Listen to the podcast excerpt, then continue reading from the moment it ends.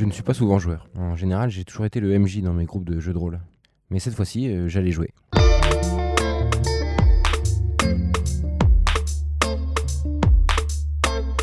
Un copain, particulièrement motivé, avait décidé de lancer une campagne de l'appel de Cthulhu.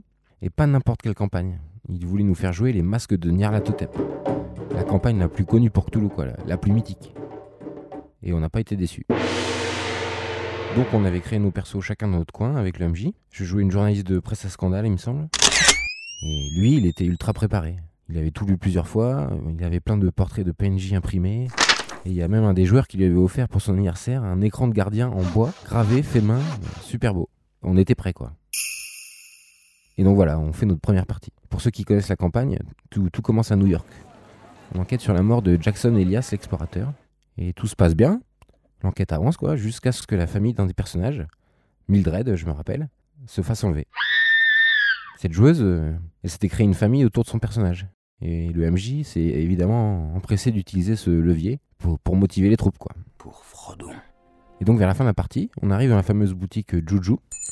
Pour ceux qui connaissent, hein, c'est le climax hein, de ce premier scénario. Et on est dans les sous-sols et on tombe sur la famille de Mildred, transformée en zombie. Son mari et ses deux enfants. Et là, dans, un moment de roleplay totalement fou, la joueuse explique que son personnage ne peut pas supporter cette vision, le fait d'avoir perdu toute sa famille, et elle sort son arme et elle se tire une balle dans la tête.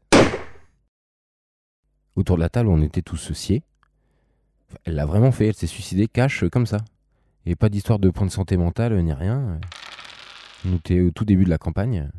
Juste un moment de roleplay euh, mémorable.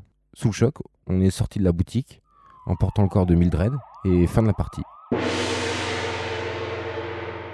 Voilà, première et en fait dernière partie des masques de Nyarlathotep. Après ça, on n'a plus jamais rejoué en fait. Et le MJ dans, la vraie vie, c'est le mari de cette joueuse. Je sais pas si c'est lié, mais voilà, en tout cas, on n'a jamais repris la campagne.